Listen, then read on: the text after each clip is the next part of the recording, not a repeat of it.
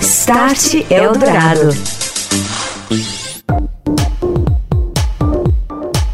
Olá, boa noite para você que acompanha a Eldorado FM aqui em 107,3 e também pelo nosso site. Quarta-feira, 9 de janeiro de 2019, este é o Start Eldorado. Eu sou Daniel Gonzalez e hoje nós vamos falar sobre tratamento de dados, nuvem, blockchain, inteligência artificial, como tudo isso vem sendo usado pelas administrações públicas, os governos, principalmente das cidades. Start Eldorado. A inteligência artificial já vem sendo usada para melhorar a eficiência dos governos municipal, estadual e federal, junto dos cidadãos e autoridades, em diferentes níveis. Tratamento desses dados, uso de nuvem, o blockchain também na administração pública já sendo empregado por meio de sistemas disponibilizados por grandes empresas de tecnologia, principalmente para as cidades conseguirem melhorar seus desempenhos financeiros, a arrecadação também a arrecadação de impostos, que muitas vezes se perde em meio à sonegação. A tecnologia ajuda muito neste processo, com ferramentas específicas e principalmente com a inteligência artificial, o município consegue saber onde encontrar os devedores, o perfil de pagamento nos diferentes bairros da cidade e até cobrar quem está sonegando impostos com maior assertividade. Vamos conhecer as experiências neste sentido aqui no primeiro Start inédito de 2019. Eu recebo nesta noite na Eldorado FM Djalma Andrade, vice-presidente para setor público da Microsoft Brasil, a Microsoft, que inclusive já tem sistemas de inteligência artificial, um deles o Digitax, em funcionamento em vários municípios brasileiros. Boa noite, Djalma. Boa noite, Daniel. Tudo bem? Também com a gente remotamente nesta noite, Diogo Bezerra, ele que é secretário da Fazenda do município de Caruaru, Pernambuco. Tudo bem, secretário? Boa noite. Boa noite, boa noite a todos os ouvintes. Será um prazer, uma discussão importante que a gente tem referente à inteligência artificial na gestão governamental. E Renato Cruz, comentarista do Start Eldorado, presente mais uma vez com a gente aqui. Boa noite, Renato. Bem-vindo. Boa noite, Daniel. Boa noite, Djalma. Boa noite, Diogo. E boa noite, ouvinte. Djalma, o uso da tecnologia em diferentes níveis, como eu falei, para melhorar o governo em geral, e um dos focos, inclusive, é a melhoria da arrecadação de impostos e, por consequência, da gestão pública. Queria que você começasse compartilhando com a gente aqui, com o ouvinte do Start Eldorado, como é que tudo isso vem acontecendo é, e como que a tecnologia está presente nesses processos. Excelente, Daniel. Vou começar aqui é, sobre um estudo que nós da Microsoft encomendamos junto ao IDC o ano passado, no ano de 2018, justamente para poder entender um pouquinho como é que estava essa questão do, da questão de arrecadação de impostos, arrecadação de tributos, né?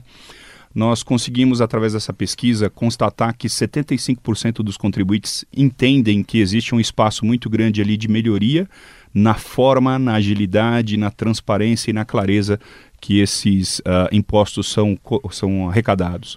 As próprias agências, cerca de 50% delas, também entendem que existe espaço ali de fazer eh, alguns ajustes, melhorias ou utilizar a tecnologia para ser mais assertivo. Qual que é o objetivo principal? Uh, o objetivo principal para todo o governo, um governo também precisa ser sustentável para ele poder fazer os investimentos adequados e ter uma, um desenvolvimento da sociedade também, é, garantindo um ecossistema virtuoso. Então, o governo ele precisa aumentar a sua base de arrecadação, conseguindo chegar em todos os potenciais uh, contribuintes. E para isso a gente entende que a tecnologia atual, processamento em nuvem, inteligência artificial, ela é fundamental porque ela traz uma agilidade para que esses dados sejam cruzados, que a partir de algoritmos que uh, venham ser treinados, né, esses algoritmos possam, junto ao governo, indicar elementos de melhoria. E por outro lado, essa tecnologia automaticamente já vai também beneficiar o contribuinte, trazendo mais clareza, mais transparência e maior controle de como o governo também faz a aplicação desse, desse investimento, desse dinheiro. Né? E Djalma, como que está o uso dessa tecnologia hoje no Brasil? Ela está começando, os governos, as administrações públicas por aqui já têm consciência do potencial de, da inteligência artificial aplicada ao governo? Excelente. Temos, eh, eu acho que tem avançado bastante uh, a conscientização do governo, principalmente porque nós estamos uh, no momento de, de, de, puxar de novo o país para uma, uma vertente de crescimento. E é fundamental para o governo ganhar agilidade, ganhar produtividade. As tecnologias que nós tínhamos no passado, que também demandavam e obrigavam o governo a fazer processos longos de compra, extremamente custosos, né? Uh, através de licitações que às vezes demoravam anos para serem concluídas, hoje em dia já tem uma série de tecnologias baseadas em nuvem que podem prover muito mais capacidade de processamento, tecnologias muito mais atuais, uma forma muito simples e bem mais barata. Uh, então, uh, nós temos vários exemplos, sim, aqui no Brasil, de governos fazendo os movimentos nesse sentido. O que a gente quer, o que a gente prega, é que uh, a gente quer ter um governo do século XXI para atender um cidadão do século XXI. Então, é justamente permitir que esse interfaceamento entre o cidadão e o governo seja cada vez mais simples, mais eficiente, Uh, e a questão da inteligência artificial, da plataforma de nuvem, ela é fundamental para isso. Nós fizemos, uh, ao longo desses últimos anos, um projeto muito interessante de usar a, o framework, né, a plataforma de blockchain, para criar um projeto junto com o Banco Central que permite hoje o Banco Central e a SUSEP trocar documentos e informações de forma bastante segura. Né? Então, isso eh, trouxe uma agilidade, trouxe um ganho de escala muito grande para esse princípio. E através desse projeto, o Banco Central também vem trabalhando junto com os bancos para criar mais, né? para poder estender a usabilidade e o uso disso para outras operações financeiras. A gente entende que blockchain também pode ser muito importante para o governo, para os programas sociais, porque ele pode trazer uma plataforma e uma, um mecanismo de controle e de distribuição desses recursos de uma forma mais inteligente, mais assertiva. Uh, nós estamos desenvolvendo, junto com a Secretaria de Educação de São Paulo, um trabalho também para utilizar inteligência artificial para reduzir a evasão escolar. Parece uma coisa simples, né? Quando a gente tem um professor que ele consegue ter aquela, aquela relação um a um né, com aquele aluno, que ele conhece mais profundamente aquele aluno, ele consegue buscar ali algumas características de atenção, né? A parte comportamental, alguma coisa social, né, alguma coisa muito pessoal, e ele consegue ali, eh, de repente, fazer um direcionamento, fazer um trabalho mais assertivo para evitar a evasão daquele aluno. Agora, se a gente imaginar que aquele professor tem em média 40 alunos por sala, né? E que num dia ele pode ter três ou quatro turmas, a gente já está passando na casa de centenas de alunos. Então é impossível uma pessoa conseguir ter esse tipo de personificação. E aí um exemplo que a tecnologia ela traz é, um benefício muito grande de escala, porque ela permite fazer esse mesmo trabalho de uma forma escalável e, obviamente, com o acompanhamento do professor para ser algo mais assertivo. Né? Muito bem, vamos saber então como é que tudo isso vem acontecendo na prática. Né? Somente em 2018, a cidade de Caruaru, Pernambuco, deve aumentar a sua arrecadação em 6 milhões de reais é uma soma referente a tributos antes não cobrados pela falta de dados fiscais e por meio da inteligência artificial isso foi resolvido. O secretário Diogo Bezerra, ele que cuida lá da Fazenda em Caruaru, município de Caruaru, Pernambuco. Como é que essa solução vem efetivamente ajudando a cidade? Como foi a implantação dela por aí? A gente vai destacar primeiro que a meta da gente era de 6 milhões né, de arrecadação no ano 2018. Foi um projeto que iniciou-se em agosto de 2017 onde houve a identificação através da ferramenta, né, uma ferramenta que tanto a gente tinha ali, inteligência artificial, funcionando para identificar possíveis eh, devedores, potenciais devedores que teriam uma probabilidade maior de pagar o imposto, seja em tributo específico como ISS, que é Imposto de Serviço, seja impostos como IPTU. Então, como é que se deu o processo? Depois que nós implementamos e identificamos esses potenciais pagadores, né, que estavam em débito com o município, nós passamos a ter atividades para poder ir atrás dele e conseguimos ter um retorno positivo, né. Fechamos aí com um aumento de mais de 15% da arrecadação. Então, inicialmente era de uma previsão de 6 milhões, nós já estamos em torno de 9 milhões de arrecadação. E isso para a gente foi extremamente positivo porque nós podemos fazer para investimento, né? A arrecadação ocorrida a mais do que o previsto permitiu que nós investíssemos dentro do município. Secretário, uma questão importante quando a gente fala de inteligência artificial é qualidade dos dados, a fonte dos dados. Como que vocês trabalharam essa questão aí no município? Olha, houve um, realmente um tratamento né, muito importante dentro dos dados para que a gente pudesse identificar essas classes de indivíduos que teriam maior potencial de, de contribuir. Então, a gente houve uma parceria dentro da, do sistema para que a gente pudesse pegar a nossa fonte de informação tivesse o tratamento adequado para tirar dados que a gente poderia dizer que sejam espúrios, que não serviriam para as previsões, e conseguimos ter esse resultado. Né? Então, essa base de dados que a gente é uma base de dados enorme, né? o município tem mais de 140 mil cadastros de PTU, por exemplo, a gente conseguiu localizar eles por bairro e ver em cada bairro para o potencial de arrecadação que tinha, como também a gente tem uma grande quantidade de, de contribuintes de, de serviço e ocorreu da mesma forma a gente identificar quem estava ali fora do padrão, né, fazendo seus, seus pagamentos fora do padrão. Então essa a ferramenta ajudou a gente bastante nessa identificação, né? Ajudou a processar um, um volume enorme de dados na identificação de quem seria esses contribuintes. Start Eldorado. E nesta noite, aqui na Eldorado, estamos falando sobre o uso de tecnologia, inteligência artificial, blockchain, nuvem, entre outros conceitos, na administração pública, como as cidades vêm utilizando tudo isso para melhorar seus desempenhos financeiros. Estou aqui com o Djalma Andrade, vice-presidente para setor público da Microsoft Brasil, gigante da tecnologia responsável por muitas das ferramentas que os municípios brasileiros usam, ferramentas de tecnologia, e também com a gente o Diogo Bezerra, ele que é secretário da Fazenda da cidade de Caruaru, Pernambuco. Djalma, no bloco anterior nós ouvimos o secretário contando um pouco mais a respeito da experiência do município de Caruaru, 9 milhões de reais a mais na arrecadação de impostos com o uso da tecnologia.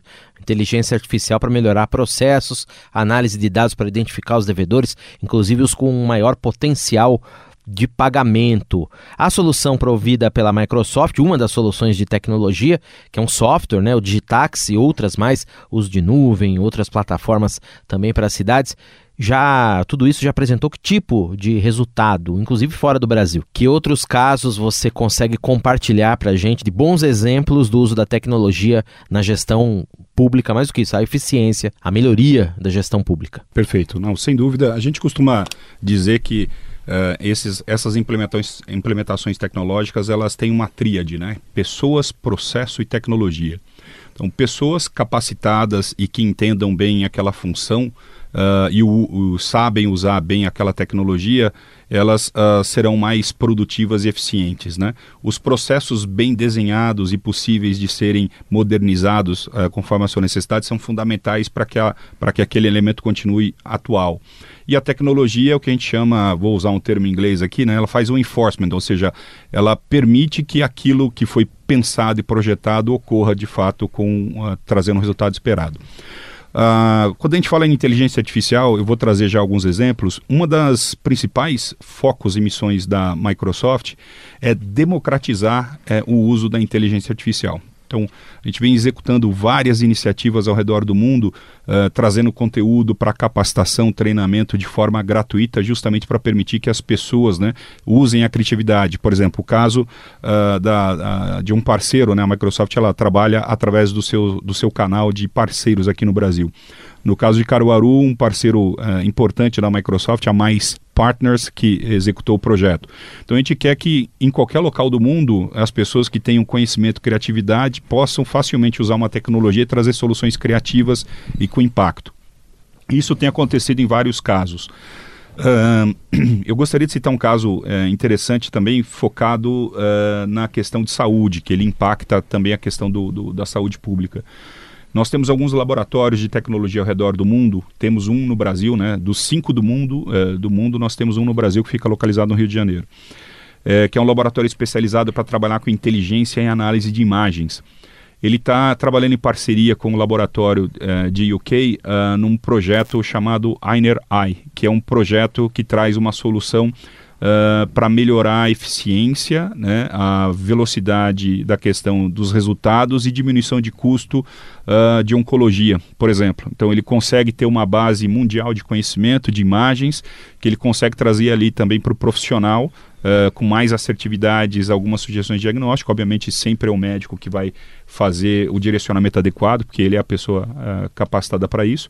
Mas, obviamente, que isso reduz muito, uh, reduz de semanas para minutos um, um, um, potencial diagnóstico. Temos também um caso muito interessante na cidade de Nova York, onde toda a parte de segurança pública é feita também através de controles de imagem. Então, os algoritmos foram treinados para poder detectar elementos de risco, né? seja um comportamento, seja algo que foi deixado em algum local e acionar as forças policiais competentes para poder fazer aquela ação. Uh, e a gente vem tendo exemplos desses bastante interessantes ao redor do mundo. Na Espanha também essa parte de cidade também tem coisas bem legais aí. Eu tenho uma pergunta para o secretário Diogo. Né? Você falou a respeito do aumento da arrecadação lá, um benefício para o governo. E agora eu queria saber para o cidadão o que vai ser possível fazer com esse dinheiro a mais que foi arrecadado. E também agora no segundo ano ainda existe devedores suficientes para manter essa alta aí da arrecadação? É, a gente tem uma dificuldade realmente aqui em relação a, a, adimplência, certo? Então, a ferramenta ela vai continuar sendo usada, né? Na verdade, é uma tecnologia que passa para as pessoas, para o processo e para o treinamento que ocorreu dessas pessoas, e vai permitir ainda a gente ter aumento de arrecadação, né? Talvez num, percentual menor. A meta da gente era em torno de 10%, nós chegamos a 15% na maioria do, dos, dos impostos que a gente estava identificando, e a gente vai correr atrás, né? Quando eu, é, é importante destacar, a gente começou em agosto de 2017. Isso já houve uma mudança efetiva no, dentro da gestão naquele período. A gente acabou de receber um prêmio né, da Superintendência de Desenvolvimento do Nordeste, onde o município de Caruaru apresentou a maior relação no, no estado de Pernambuco de municípios acima de 150 mil habitantes de investimento e receita corrente líquida. Então, que isso foi? Né? A economia que a gente iniciou lá em agosto de 2017 permitiu que a gente fizesse alguns investimentos principalmente na educação. É, e esse investimento na educação permite que você tenha uma melhora considerável na sociedade como um todo, já que a gente tem uma população de 350 mil habitantes e 40 mil alunos na rede municipal. Então, isso é um investimento de longo prazo, mas é um investimento que só é possível ser feito quando a gente tem um cuidado maior com, com a arrecadação ou com o gasto público, de forma que a gente possa identificar quais são as ações mais potenciais para o crescimento da cidade. Agora, secretário, esse dinheiro a mais que entrou então com toda a ajuda da tecnologia era dinheiro que não vou dizer que estava perdido, mas que seria muito mais difícil a cidade recuperar o que lhe era devido sem o uso dessa ferramenta, não é? Sem o uso da ferramenta não seria possível a gente ter o tratamento de dados adequado para poder identificar esses indivíduos. Né? Então foi primordial para a gente, né? a gente não só a ferramenta, mas a identificação do processo dentro da, da secretaria que aconteceu para que a gente buscasse essa receita. Djalma, é, eu queria saber de você, você comentou que hoje está mais fácil de o governo comprar tecnologia no formato nuvem. É, gover os governos do Brasil eles já estão acostumados a comprar tecnologia como serviço. Como que está esse movimento hoje? Bom, existem sim vários casos, né, vários governos, eh, vários níveis de governo de várias esferas, eh, estadual, federal, municipal, eh, que já estão entendendo ali que a questão da nuvem ela é fundamental, porque ela trabalha nessa questão da otimização do custo, ela diminui a necessidade. se a gente imaginar um modelo antigo, né, cada, imagina cada repartição pública necessitando ter o seu próprio CPD. Eu sei que é uma sigla bem velha e bem antiga, mas era muito complexo, né? Ter que montar aquele monte de, de, de latas lá, de máquinas para poder funcionar, dezenas de pessoas para poder manter aquilo, ar-condicionado, energia elétrica. E hoje você consegue fazer esse setup na nuvem com pessoas uh, com conhecimento mais simplificado, né, com a tecnologia muito mais fácil de usar em questão de minutos, com uma fração do custo que era antigamente. O antigo Centro de Processamento de Dados, né, CPD. Exato, ainda bem. Eu sou velhinho aqui, mais velhinho, né? Então eu sou dessa época aí do tal Somos, do CPD. Né? Muito bem, você ouviu aí o Djalma Andrade, vice-presidente de setor público da Microsoft Brasil, a quem eu agradeço a presença nesta noite, a entrevista aqui no Start Eldorado. Um abraço, Djalma, feliz ano novo para você. Muito obrigado a todos, feliz ano novo é, e saudações aí pelo excelente programa que vocês mantêm. Obrigado. Também com a gente, agradeço aqui a participação do secretário da Fazenda de Caruaru, Pernambuco, secretário Diogo Bezerra. Grande abraço, secretário, parabéns pelo trabalho, feliz ano novo e até uma próxima. Um grande abraço, eu que agradeço pela oportunidade e um feliz ano novo para todos os ouvintes da rádio. Obrigado. Renato Cruz, comentarista do Start Eldorado. Um abraço para você, Renato. Feliz ano novo também. Até a semana que vem. Feliz ano novo. Abraço, Daniel. Abraço, Djalma. Abraço, Diogo. E até semana que vem. Start Eldorado. E o novo ministro da Ciência, Tecnologia, Informações e Comunicações, Marcos Pontes, falou sobre as diretrizes de sua gestão na pasta neste início de ano, dia 2 de janeiro. Ele deu entrevista à Agência Brasil e destacou a necessidade de divulgar iniciativas de ciência e tecnologia e também de ampliar o acesso à internet no país. Segundo Pontes, a missão de sua pasta é levar ciência e tecnologia juntamente com o Ministério da Educação e tentar promover a carreira de pesquisadores, além de motivar os jovens para profissões de pesquisa. Durante a cerimônia de posse, da qual participou o presidente Jair Bolsonaro, o novo ministro também chamou atenção para a importância de ampliar o acesso à internet de banda larga entre os brasileiros. Pontes apontou que pretende manter programas de inclusão digital. Chamando a atenção neste início de ano 2019, uma empresa de tecnologia, a Apple, que já foi a maior do mundo, não é mais. Está um pouquinho atrás da Amazon por ter perdido valor de mercado ao registrar um prejuízo praticamente inédito nos últimos anos. A primeira vez nos últimos oito anos em que a queda nas receitas acomete o valor de mercado da Apple. No quarto trimestre do ano passado, a receita da companhia desceu de 93 bilhões de dólares para 84 bilhões de dólares. Dias de ressaca para a gigante que já chegou a valer mais de um trilhão de dólares em valor de mercado, que coroava uma estratégia de vender seus iPhones em preços mais caros em um momento em que o mercado de smartphones começa a desacelerar. A conta chegou e o anúncio do prejuízo foi feito na quarta-feira da semana passada, dia 2 de janeiro, pelo presidente executivo da Apple, Tim Cook. A notícia de prejuízo fez as ações da empresa caírem 9,96% na Nasdaq, o que levou a Apple a ser avaliada atualmente, hoje, agora, em apenas, entre aspas, 674 bilhões de dólares. Você ouve Start Eldorado. Vamos ficando por aqui na noite desta quarta-feira. Você pode ouvir o programa de novo lá no site da Rádio Eldorado, radioeldorado.com.br, ou então todo sábado. O Start é publicado no canal do Estadão Notícias, nos principais serviços de streaming. Logo pela manhã, o programa está disponível para audição, também para download. Eu sou o Daniel Gonzalez, grande abraço para você, obrigado pela companhia. Você ouviu Start Eldorado.